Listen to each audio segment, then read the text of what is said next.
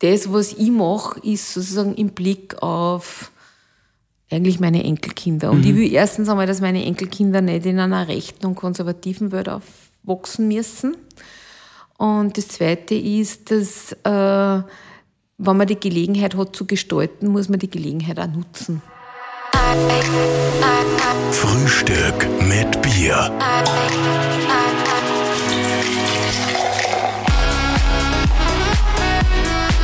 Herzlich willkommen zu einer neuen Ausgabe von Frühstück mit Bier. Heute wieder eine Sonderausgabe für die oberösterreichischen Landtagswahlen. Wir haben die Spitzenkandidaten und Kandidatinnen eingeladen und heute ist eine junge, hübsche Dame bei uns. Äh, danke, danke.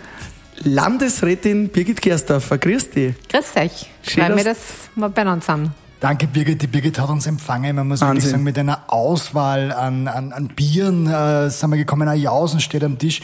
Und sie hat uns auch gerade noch verraten, dass sie äh, irrsinnig gerne auch Vanillekipferl äh, macht und die sehr gut macht. Wir sind ja große Vanillekipferl-Fans. Also vielleicht können wir da mal eine Kostprobe also die Kostprobe gibt's garantiert und meine Kinder, also meine Töchter, die sind jetzt mittlerweile erwachsen, äh, die sind ein bisschen Vanillekipferl traumatisiert, weil die haben immer genau die richtige Rundung haben müssen. Wenn das klar waren, haben sie immer äh, geschimpft, weil ich die immer dann nachgeformt habe. Und jetzt habe ich Enkelkinder und jetzt muss ich mich so bemühen, dass ich das nicht wieder mache. ein Vanillekipferl-Trauma. Was passt perfekt zu einem Vanillekipferl? Ein Linzerbier, weil wir sitzen in der Altstadt in Linz, jetzt haben wir uns entschieden für ein Linzerbier. Wir stoßen einmal an an, gell? Genau. Cheers. Zum Prost. Trinkst du, Prost. Cheers. Trinkst du gerne mal ein Bier? Ich trinke sehr gern Bier, aber es ist natürlich am Vormittag immer ein bisschen eine Challenge, muss man sagen. Aber gut, was man nicht alles macht, oder? Es ist eine Challenge, du sagst das, aber... Ist schon ein harter Beruf, der Politiker, oder? Ja, vor allem das Essen- und Trinkverhalten verändert sich maßgeblich, weil man ja sehr fremdgesteuert wird. Ja. Das ist so, ja. Das, äh, das ist eher eine sehr interessante Frage, vielleicht zum Einstieg. Ähm, wie managst du deinen... Ähm, Bierkonsum während Wahlkampfzeiten generell, du bist ja quasi jeden Tag auf einer Veranstaltung, könntest jeden Tag was trinken. Alle ähm, wollen ja auch immer ja, was mit dir trinken. Das geht ja fast gar nicht anders. Wir, wir haben uns ja getroffen auf einer Marktplatzeröffnung von Weizenkirchen. Genau. Und da hast du uns einen Tipp verraten. Vielleicht kannst ja. du den nochmal... Ja, also, also äh, mein Tipp ist natürlich eher ein Scherz als ein Tipp, aber ähm, ich sage immer scherzhaft äh, zu den Menschen, wenn sie äh, mich fragen, wann trinkst du nichts? Und ich sage immer, ich trinke nur im Finstern. und wenn es hell ist, dann mache ich einfach die Augen zu. also,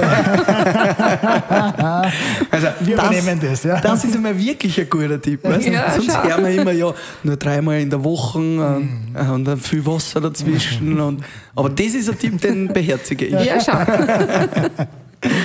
ah, liebe Birgit, ähm, Du bist natürlich auch wie alle anderen Spitzenkandidaten gerade äh, voll im Wahlkampfmodus sozusagen. Jetzt geht's so richtig los. Wie geht's da so?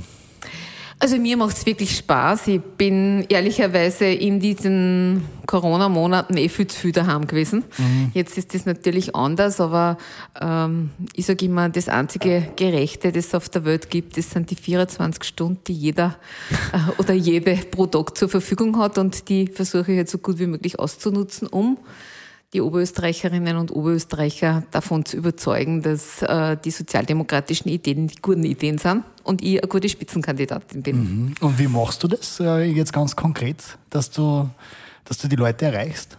Ja, ich glaube, es ist gerade jetzt eine Zeit, wo äh, viele Leute ganz viel Freude haben am sozialen Kontakt und mhm. am persönlichen Gespräch. Und natürlich nutzt man alle möglichen Kanäle, im Social Media Kanäle, alle möglichen Medien.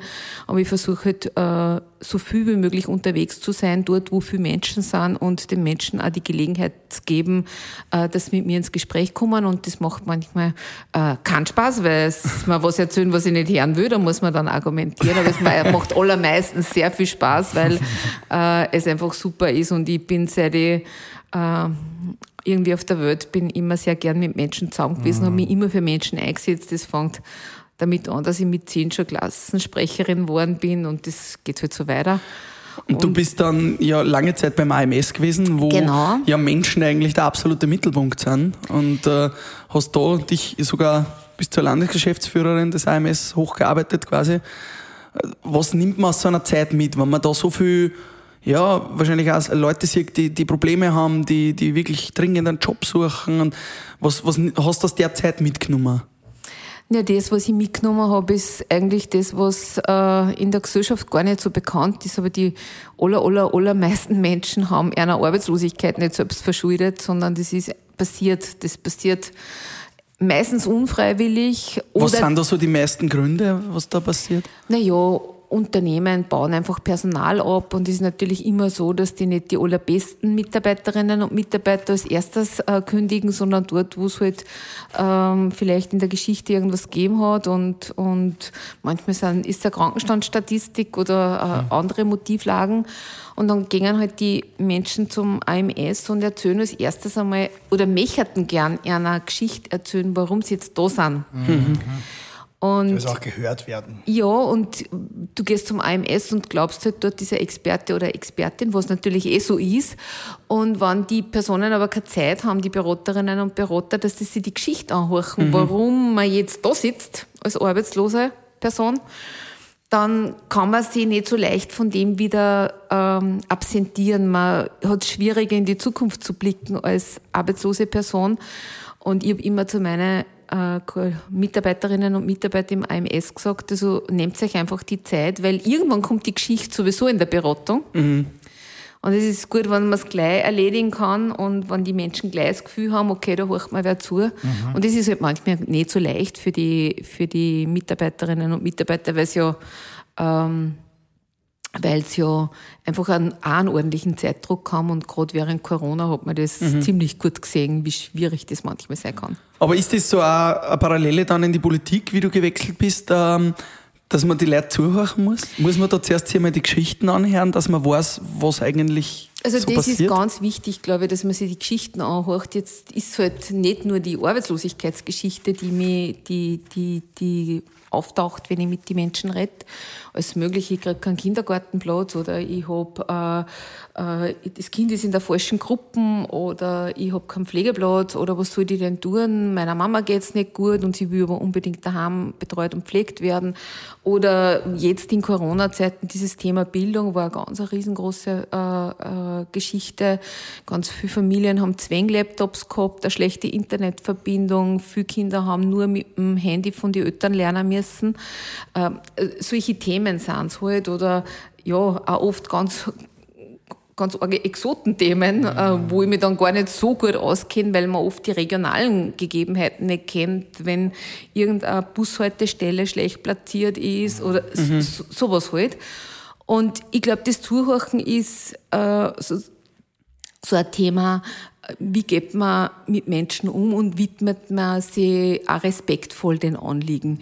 In vielen Fällen kann man überhaupt nichts tun, weil ich kann keine Bushaltestelle verlegen, logisch. Aber es ist oft schon ganz wichtig, dass überhaupt das Gefühl entsteht, okay, da hört mir wer zu und der nimmt mich ernst. Und das, glaube ich, ist ganz was Wichtiges und das kann ich irgendwie seit ganz lang halt. Mhm. Und kannst du das dann konkret äh, irgendwie lösen, diese Probleme, die du da hörst? Oder gehst du dann dran, sitzt am Schreibtisch und überlegst, okay, da, da möchte ich jetzt unbedingt was machen dazu? Oder wie, wie funktioniert also dieser politische Alltag? Ich löse jetzt nicht äh, ganz selten, meistens bei den AMS-Geschichten, weil ich äh, natürlich die Personen kenne, die handelnden Personen und damit irgendwie einen leichteren Zugang habe. Also das passiert sehr oft. Aber wenn es um die Frage geht, Pflegeplatz, Kindergartenplatz mhm. oder ähnliches, ich habe ja Mitarbeiterinnen und Mitarbeiter, die mich unterstützen und da gibt es Spezialisten für das eine Thema und mhm. das andere Thema und natürlich gebe ich das weiter.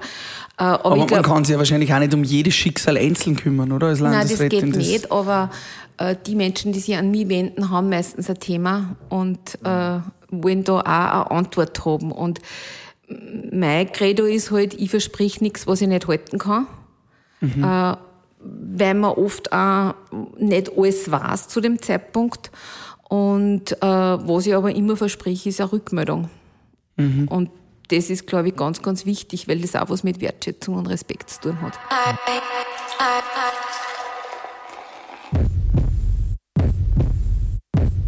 35 Jahre Tipps. 35 Jahre ein Herz für unser Oberösterreich. Weil wir von Tipps immer dort sind, wo unsere Leserinnen und Leser daheim sind. Ihr Tippsteam. Tipp, tipp, tipp. 35 Jahre Tipps. Seite an Seite mit unseren Leserinnen und Lesern. Total regional. Tipps AT. Arbeit, du hast dich eben beim AMS sehr viel mit Arbeit beschäftigt. Wie glaubst du, ist, wie wichtig ist die Arbeit für Menschen?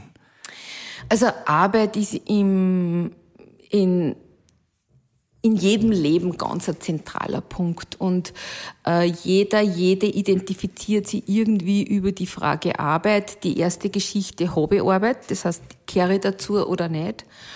Und der zweite Punkt ist, was ist es für Arbeit? Weil äh, die meiste Frage oder die häufigste Frage nach dem, wie hast denn du, ist, was machst denn mhm, du? Ja. Und das geht sogar über das äh, erwerbstätigen Alter hinaus. Die Menschen, die in der Pension sind, mhm. haben auch das äh, sehr oft äh, erzählen sie als erstes, was sie mal gemacht haben beruflich. Ich war einmal das und das mhm. in der und der Firma. Mhm. Und daher sieht man da schon so stark, wie, wie, wie intensiv Arbeit unser Leben bestimmt. Und äh, daher ist gerade alles, was rund um Arbeit angesiedelt ist, enorm wichtig. Wie viel verdiene ich dort? Kann ich damit meinen Lebensunterhalt bestreiten?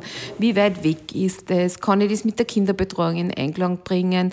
Und mache ich was, was mir im Arbeitsleben äh, unter Anführungsstrichen erfüllt. Es gibt Unmengen an Studien. Ich kenne Unmengen von Studien dazu. Und die allermeisten Antworten auf die Frage, was ist dir in der Arbeit so wichtig, ist die Antwort, äh, es muss Sinn machen. Mhm. Und wenn ich so das Gefühl habe, ich äh, leiste einen Beitrag oder einen Teilbeitrag zu was Größerem Ganzen, was immer das dann ist, dann, dann kann man auf diese Sinnfrage mit Ja antworten. Und dann wird Arbeit auch wirklich das, wo man sagt, okay, mit dem kann ich mich voll gut identifizieren. Also das ist quasi auch so der Auftrag der Unternehmen, dass sie diese Sinnhaftigkeit den Mitarbeitern halt auch mitgeben. Ganz, ganz wichtig und ich glaube, dass das ein ganz ein wesentlicher Beitrag ist, dass man Mitarbeiterinnen und Mitarbeiter gut halten kann im Unternehmen, weil sie äh, stolz sind auf das, was sie leisten. Und man sieht das gerade bei so Themen wie bei MAN in Steyr, jetzt das ist einer der letzten mhm. Anlässe, äh, wo die Leute eher so das Gefühl haben, sie sind jetzt mit dieser Firma verheiratet und das wird wie eine Scheidung empfunden, wenn das äh, sozusagen nicht von sich aus, wenn man selber nicht äh, kündigt. Mhm. Und gerade in großen Unternehmen, wo es viel rundherum gibt im Sinne von ähm, Arbeitsbedingungen, äh, Zusatzleistungen, Festivitäten, enormer Teamgeist, wird das natürlich ganz, ganz besonders äh, vermisst, wenn man den Arbeitsplatz verliert. Und daher ist diese, dieses ähm, Arbeit verlieren gleichzeitig sowas ähnliches wie Beziehung verlieren. Mhm. So eine Identität, die genau. auch weggeht. Genau. Verloren, ja. Ja. ja. Und auch das Vergleichen zu früher, wenn man was Neues macht, wenn man unfreiwillig gegangen worden ist. Kann man eigentlich auch nachvollziehen, oder ich kann das jetzt nach Corona nachvollziehen, weil man ja noch, natürlich während der Corona-Zeit unseren Brotberuf der Moderatoren und DJs wenig ausüben haben können. Und das war eigentlich schon so, dass ich mir auch dachte, so, ich muss mir wieder irgendwas suchen, was Aufgabe ist, mhm. weil wenn das weg ist, ist es ja einfach es fehlt was, ja. Mhm. Genau. Wie siehst du so die Zukunft der Arbeit? Glaubst du, dass wir jetzt zu viel arbeiten? Sind die 40 Stunden, ist das zu viel? Soll man lieber vier Tage arbeiten? Wo geht's über, wo, wo glaubst du, geht's generell hin von der Richtung her? Weil vielleicht braucht man ja viele Berufe gar nicht mehr in 30 Jahren. Müssen wir überhaupt müssen, arbeiten? Müssen wir überhaupt arbeiten? Warum müssen wir arbeiten? Also das ist immer eine Frage, wie man Arbeit definiert, ob das jetzt der Broterwerb ist im Sinne von äh, Arbeit, wo ich halt dann ein gewisses Einkommen lukriere und einen Gehaltszettel hinten nachher habe. Aber ich glaube, wir äh, müssen, wenn man das weiterdenkt, alle arbeiten, weil wir ja was äh, Sinnvolles tun wollen. Wir wollen eine Struktur im Tag haben oder in, in einer Woche oder in einer bestimmten Zeitspanne. Und daher wird es Arbeit immer geben. Die Frage ist halt, wie verteilt man die Arbeit auf die mhm. Menschen, die da sind und gibt man denen, die aktuell im Arbeitsmarkt wenig Chancen haben, auch die Möglichkeit, einer Arbeit nachzugehen. Und das ist wirklich meine sehr, sehr große Forderung. Äh, und auch etwas, was mich wirklich immer ärgert, dass die Wirtschaft immer schreit, es gibt zu viele Arbeitslose und bei mir bewirbt sich keiner. Und äh, gleichzeitig gibt es aber äh, ganz viele offene Stellen, wo man sich bewirbt und man kriegt keine Resonanz und hat kein Echo daraus. Äh, und das ist eigentlich das Problem dahinter, dass, dass, dass man also äh, eine schlechte Balance haben aktuell zwischen Personen, die ganz viel arbeiten. Im Schnitt, wir in Österreich arbeiten voll viel in der Relation zu anderen europäischen Ländern, nämlich 43 Stunden Vollzeit Quasi im Schnitt. Ja, und äh, äh, gleichzeitig äh, haben wir aber eine Arbeitslosigkeit, die echt namhaft ist. Mhm.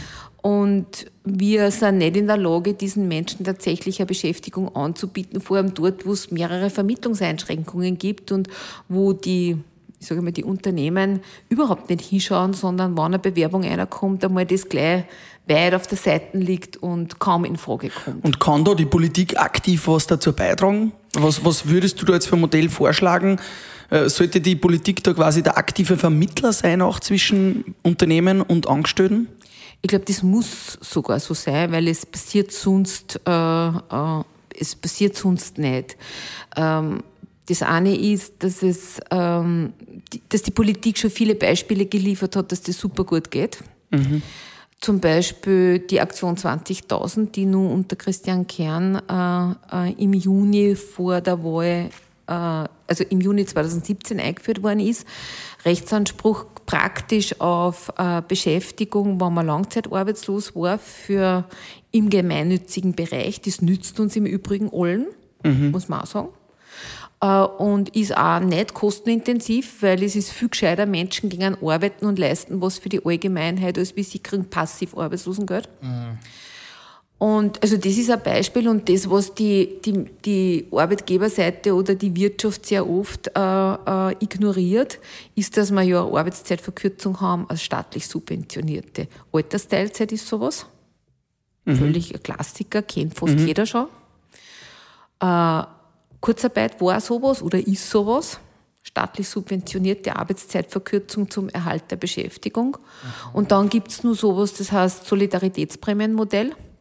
Es ist vereinfacht dargestellt, fünf Leute reduzieren eine Arbeitszeit, damit der Sechste eine Arbeit hat. Das heißt, das würde den Unternehmen jetzt nicht mehr kosten? Also, es wird den Unternehmen wahrscheinlich nicht mehr kosten, aber äh, ich glaube, es ist ganz wichtig, dass sich der Staat einmischt mhm. und dass er gerade für Personengruppen, die es halt äh, nicht mehr leicht haben am Arbeitsmarkt, äh, Möglichkeiten schafft, dass sie wieder einer Beschäftigung nachgehen können, weil es gibt nichts Schlimmeres als wie Arbeitslosigkeit, vor allem wenn sie lang dauert. Mhm. Erstens ist man finanziell irgendwann völlig am Ende. Das passiert. Ich kenne Leute, die haben das Haus verkauft, im Bausparer aufgelöst, die Lebensversicherung, weil es nicht geklappt hat. Mhm. Äh, und das Zweite ist, dass man ja äh, in der Arbeitslosigkeit kränker wird, psychisch, mhm. äh, psychische Erkrankungen stärker ausgeprägt sind, äh, nicht zur Gesellschaft kehrt, ähm, auch mit dem Finger auf Hand wird, weil diese Aussage stimmt ja nicht. Jeder, der Arbeit will, kriegt der Arbeit. Das stimmt einfach mhm. schlicht und einfach sicher nicht. Und daher muss der Staat eingreifen, um da äh, diesen Personengruppen Möglichkeiten zu verschaffen, dass auch zu einer Beschäftigung kommen. Also diese Aktion, die klingt, also die Idee klingt ja sehr vernünftig. Ähm, warum ist das was, was es nicht so einen breiten politischen Konsens dann trotzdem hat? Glaubst du, ist das einfach dann Parteipolitik, dass man gegen die Idee von wem anderen ist? Weil man, was spricht dagegen, wenn Leute die lang keinen Job haben, dass man die für gemeinnützige Sachen ähm, ja. einspannt, finde ich ja super.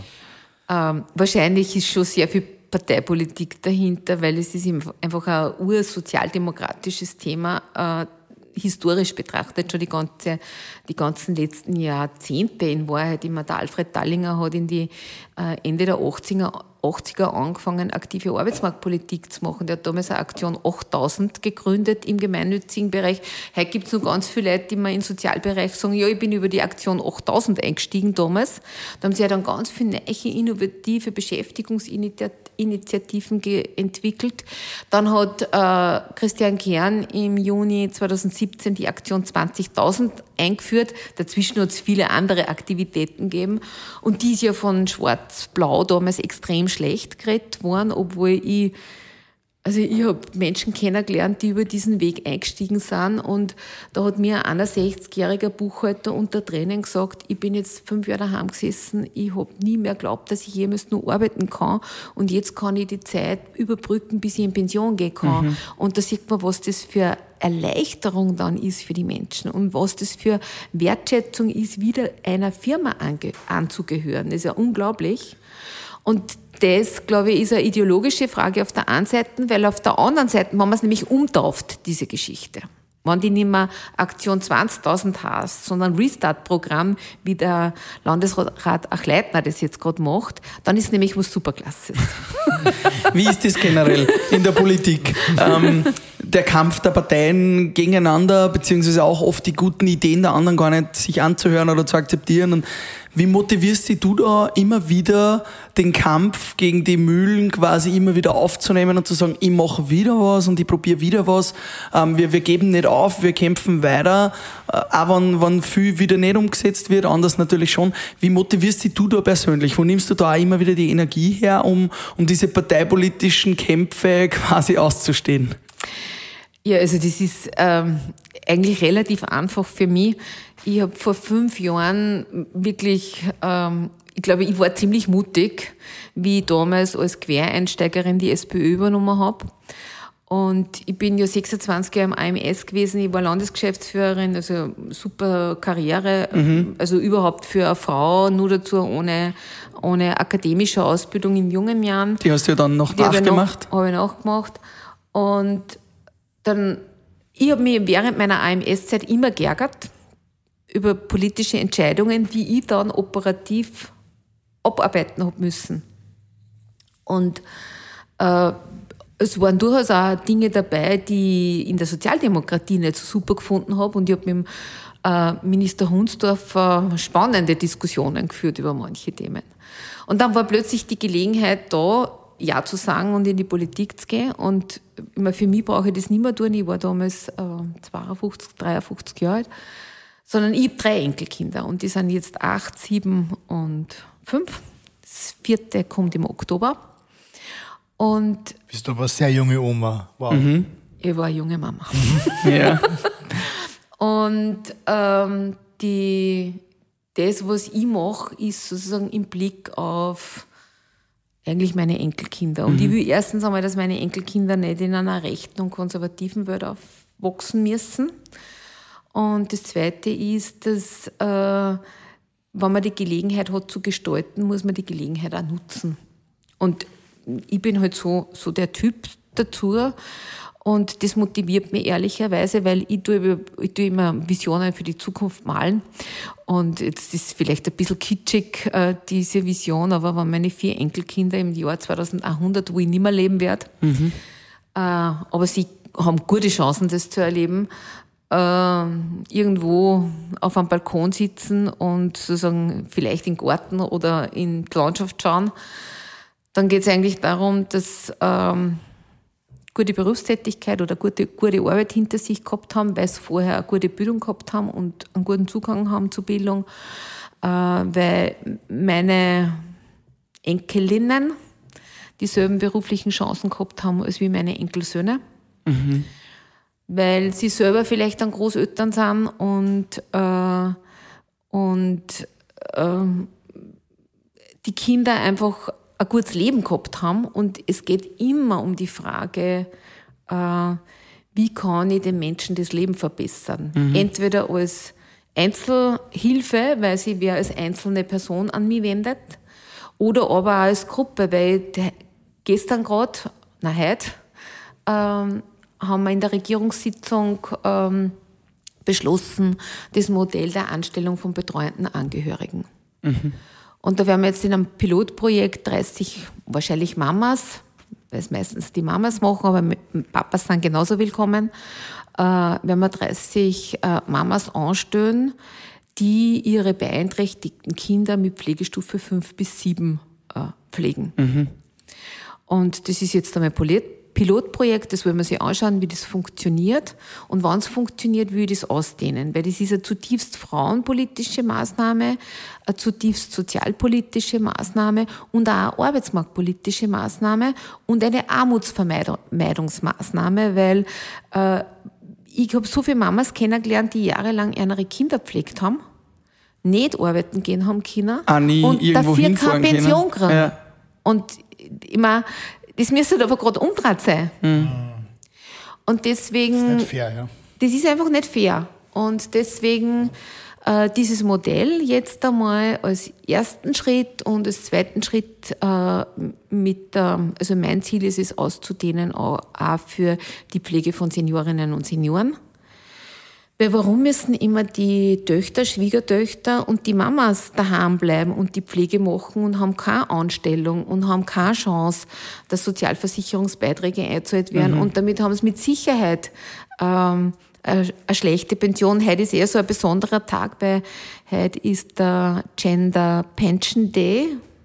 Ähm, die Frauen kriegen. Ob jetzt weniger Geld zahlt wie die Männer? Gar keins mehr. Oder gar keins gar mehr? Keins mehr. Okay. Äh, also wenn man jetzt so ein Jahrespensionseinkommen betrachtet, dann sind die Frauen heute fertig Wahnsinn, mit dem Bezug. Ja. Und das restliche halbe Jahr beziehen die Männer aber einer Pension schon. Und da muss man einfach was tun. Das ist mhm. wesentlich und das ist wichtig. Und äh, gerade wenn man ähm, Pflege zu Hause hat, ob das Kinder sind oder Familienangehörige, ganz egal, äh, muss da äh, Alternative dazu geben und das ist durch dieses Anstellungsmodell eine Möglichkeit. Nicht? Mhm. Birgit, äh, ich höre da was im Hintergrund. Das ist der Frühstück mit Bier, Bierwagen. Ah. Der Frühstück mit Bier, Bierwagen. Er bringt uns frisches Bier. Wir trinken nochmal over bei unserem Linzer Bier. Cheers, ja, genau. Prost, Prost, Prost. Prost. Herrlich Prost. ist es. Und das ist auch die Zeit, wo man so ein bisschen über Jugendzünden, Rauschgeschichten, vielleicht irgendwas Ach, Lustiges, was der Birgit Gerstorf einmal passiert ist, was sie uns jetzt vielleicht verraten möchte. Ja, also wenn es irgendwie mit Alkohol in Zusammenhang steht, gibt es natürlich immer in einem längeren Leben mehrere Geschichten, aber, aber vielleicht, äh, um ein bisschen ganz in meine Jugendjahre zu blicken, Maturafeier ja, 1983. Ja. Sehr gut. Äh, das war dann schon eine heftigere Sache. Wir haben äh, in unserem Ort damals die Graumer Hani gehabt. Das die hat jeder gehabt im Ort, oder? Irgendwie so, ja. Das war alte, früher ganz ein kleines äh, Kaufgeschäftel mit einem Raum. Und daneben war so ein, ein Pseudo-Wirtshaus. Ich weiß gar nicht, ob es angemeldet worden ist, keine Ahnung. Jedenfalls bin ich irgendwie gelandet. Ich weiß ehrlicherweise nicht mehr ganz genau wie. Äh, jedenfalls bin ich nur mit einem Schuh heimgekommen. Cinderella. Ja, genau. Denn ich habe ihn dann wiedergefunden, einen Tag später. Aber, es, aber es war nicht so romantisch. Es war nicht so klasse. Hat er nicht der Prinz gebracht? Nein, er ist auf der Straße gelegen. okay. Also, also hast schon auch die ein oder andere wilde Feier miterlebt, natürlich. Sowieso, das gehört, glaube ich, zu jedem Leben irgendwie dazu und das, äh, glaube ich, darf man nicht missen. Wie heißt der Ort? Boising. Boising. Mhm. Wer kennt ihn nicht? Birgit, genau. was mich jetzt noch interessiert. Also meine Heimatgemeinde heißt Alkoven und dieses Dorf, äh, wo die Graumer Hanni daheim ist, heißt Boising. Oder war, sie gibt es nicht mehr leider, die Hanni. Was mich jetzt noch interessiert, Birgit, äh, die Bundespolitik der SPÖ war natürlich die letzten Jahre, ja, äh, durchwachsen, kann man sagen. Wie beeinflusst dich das in Oberösterreich, die, die Bundespolitik, wer da auch an der Spitze ist, was da auch entschieden wird? Wie sehr beeinflusst dich das in Oberösterreich und wie sehr kannst du mit dem arbeiten, dich da auch einbringen? Natürlich beeinflusst die Bundespolitik immer, weil SPÖ ist SPÖ und ich bin ja auch äh, stellvertretende Bundesparteivorsitzende, daher ist das natürlich ein Teil äh, des Aufgabenfeldes auf der einen Seite, aber natürlich auch immer in aktiver Beobachtung beziehungsweise in aktiver Gestaltung. Aktuell haben wir gerade ein paar Turbulenzen. Okay, ist so. Ähm, die legen sich jetzt gerade wieder, Gott sei Dank. Und ich schaue einfach auf den Wahltag am 26. September. Im Oberösterreich bin ich die Spitzenkandidatin und man wird sie für mich und die SPÖ entscheiden, wann man sich für die SPÖ entscheidet. Und was mir besonders gut frei, wirklich sehr freut, ist, dass in unseren Umfragen es auch eine durchaus ähm, beachtliche Anzahl von Menschen gibt, die sagt, äh, ich will zwar nicht die SPÖ über die Birgit Gerstorfer schon und das spricht mhm. der Stickel auch für mich und das freut mich natürlich. Ja, äh, Hast du da eine Ambition, dass du vielleicht irgendwann einmal in die Bundespolitik auch wechselst? Irgendwann einmal? Nein, also ich bin mit wirklicher Leidenschaft Oberösterreicherin und äh, auch wirklich sehr, sehr gern äh, Soziallandesrätin und Parteivorsitzende in Oberösterreich. Es hat jetzt fünf Jahre, äh, also ich habe jetzt fünf Jahre Zeit gehabt, die Partei gut kennenzulernen, die handelnden Personen gut kennenzulernen. Eben mittlerweile ist die Sicherheit und auch ein bisschen ein Handwerkszeug braucht man ja dann auch dazu. Das ist so, mhm. das ist enorm gewachsen und ich fühle mich einfach in Oberösterreich sehr, sehr wohl und ich mag auch unbedingt in Oberösterreich bleiben. Von diesem Handwerkszeug haben wir jetzt auch in allen Gesprächen schon gehört, dass die Politik halt auch ein Handwerk ist. Äh, wie tust du da als Frau? Wir haben erst ein bisschen drüber geredet. Ist es schwieriger ähm, in der Politik als Frau? Ich, das weiß ich nicht. Also ich bin jetzt mein ganzes Leben lang Frau. mein ganzes Leben lang Führungserfahrung. Ich bin mit 32 Jahren die jüngste Leiterin einer AMS-Geschäftsstelle geworden und jetzt bin ich seit ähm, ja, fast 26 Jahren äh, Führungskraft, nennen wir es einmal so, mhm. War immer in männlich dominierten Runden. Das ist halt jetzt auch so und sie schrecken mich nicht, die Männer. Aber was würdest du jetzt jungen Damen mitgeben? Ähm, du hast ja eigentlich in einer Zeit schon Führung übernommen, wo das auch noch gar nicht thematisiert worden ist, wo das politisch noch nicht so ein großes Thema war. Und du hast das auch geschafft, kann man sagen. Was würdest du heute jungen Mädels mitgeben, die auch noch den sozialen und würde sagen den politischen Push noch in diesem Thema mithaben? Was, was muss man denn tun, damit man als Frau genauso an die Spitze kommt wie ein Mann? Ich glaube gar nicht, dass das irgendwie sogar so, so besonders geschlechtsspezifisch ist. Ich, äh, hab einen, ich bin wahrscheinlich so ein bisschen eher als Sohn aufgewachsen als wie als Tochter von meinem Papa. Mhm. Der hat mich immer überall mit einbezogen und äh, ich war immer überall dabei. Auch bei typisch burschenmäßigen Dingen. Mhm. Und äh, mein Papa hat immer zu mir gesagt, äh, wenn dir was angeht, dann wart nicht, dass irgendwer anderer das ändert, ändert selber. Ja, das ist eine gute Einstellung. Und das ist, glaube ich, das, was ich jedem jungen, jeder jungen Frau, aber auch jedem jungen Mann mitgeben tät, dass man die Dinge, die an vielleicht gegen einen Strich gingen, nicht einfach hinnimmt und sich tot ärgert und oder sudert, oder sudert tut, ja. sondern dann, wenn einem was nicht gefällt, dann muss man einfach sagen, okay, ich versuche es zu ändern. Es gelingt nicht immer, aber es gelingt oft, mhm. zumindest ein Stück weit. Wie geht's dir eigentlich so in der Zusammenarbeit mit den anderen Parteien jetzt so Status quo? Ähm, ist es eine Regierung, also ihr seid ja durch das Proportsystem auch in der Regierung, das ist ein Regierungsamt. Ähm, ist es eine Zusammenarbeit? Ist, ist es gut, das Proportsystem für Oberösterreich? Oder ist es... Also das Proportsystem kann man natürlich dann diskutieren, wann andere Dinge verändert werden würden. Und da sind wir, wir sind demokratiepolitisch echt ein Hinterwärtsland äh, im Vergleich zu den anderen Bundesländern. Es gibt keinen Budgetdienst, es gibt kein Recht auf Untersuchungsausschüsse, also kein Minderheitenrecht auf Untersuchungsausschüsse die äh, Ortsorganisationen oder die Fraktionen in die Ortsorganisationen haben mehr Rechte der Einsicht, als das auf der Landesebene der mhm. Fall ist. Und solange sowas nicht verändert wird, kann man den Proporz nicht aufgeben. Also aus meiner Sicht. Weil wäre das so, hätten wir überhaupt keine Informationen mehr. mehr. Und das ist das, was, was man immer mitdenken muss, wenn man den Proporz diskutiert. Mhm. Jetzt hat es durchaus auch äh, einen Charme zu sagen, okay, es gibt keinen Proporz mehr, aber unter gleichen Voraussetzungen ist das für mich wirklich mhm. undenkbar, weil das ähm, in, in, aus der heutigen Sicht der ÖVP enorm viel mehr Macht gäbe und äh, da gibt es dann kaum mehr Oppositionsarbeit. Weil es der Kali angesprochen hat, die Zusammenarbeit mit den anderen Spitzenkandidaten und mit den anderen Parteien, wie, wie ist die Zusammenarbeit da auf oberösterreichischer Ebene? Seht ihr also als, euch als Team? Ist es ein Team, das für Oberösterreich arbeitet? Oder sind es trotzdem, ja, das sind nicht, wir sind die und das sind die anderen? Weil SPÖ und FPÖ ist ja erfahrungsgemäß oft eine schwierige Zusammenarbeit. Wie ist das bei dir in Oberösterreich? Also ich bin grundsätzlich einmal ein Mensch, der mit jedem redet und auch mit jedem reden kann. Das ist überhaupt keine Frage. Und wir kennen ja die ideologischen Grenzen und die äh, wo, wo die ÖVP und die FPÖ sicher nicht mitgeht und umgekehrt ist genauso. Mhm. Und ich glaube, das weiß man in der Regel eh im Vorfeld schon. Dennoch wäre man nicht müde, unsere Themen zu positionieren, weil sonst wären wir irgendwann ein Einheitsbrei. Und äh, ich kann einfach bei bestimmten Dingen nicht mit und das muss ich ganz klar sagen. Ich kann nicht verstehen, wie man bewusst Kinderarmut fördert in dem Land, weil das wird mit dem Sozialhilfegesetz gemacht und das ist eine Frechheit, was da passiert. Mhm. Äh, nur unter dem Deckmantel, dass man die Ausländer ans Auswischen will und de facto sind die Behinderten betroffen, die Kinder betroffen, die Mehrkindfamilien betroffen und so weiter. Und das ist ein Zustand, wirklich ein Zustand und äh, es gibt natürlich nur andere Bereiche, auch keine Verbesserung der Arbeitsbedingungen in der Pflege, keine Verbesserungen des Pflegeschlüssels.